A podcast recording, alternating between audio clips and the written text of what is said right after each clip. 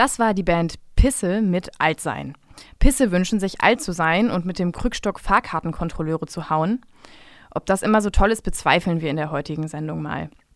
Nicht nur, weil alle Menschen 65 plus gerade zur Risikogruppe gehören, sondern auch, weil mit steigendem Alter die Wahrscheinlichkeit steigt, auf Versorgung durch andere Menschen angewiesen zu sein.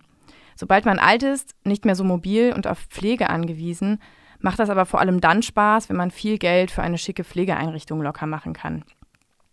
Ansonsten ist der Pflegebereich schon lange unterfinanziert und auf unbezahlte Angehörige angewiesen, die meistens Frauen sind.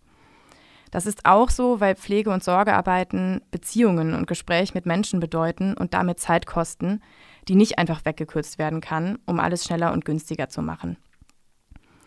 Ein unterfinanzierter und vernachlässigter Pflegebereich sorgt auch dafür, dass die Menschen, die gepflegt werden müssen und nicht so viel Geld haben, sich wie eine Belastung vorkommen, weil sie auf Hilfe angewiesen sind.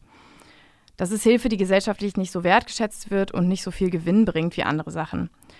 Dabei sind ja alle in verschiedenen Lebenssituationen auch auf die anderen angewiesen und alle können auch in diese Situation kommen, pflegebedürftig zu sein. Und das merken wir jetzt auch verstärkt.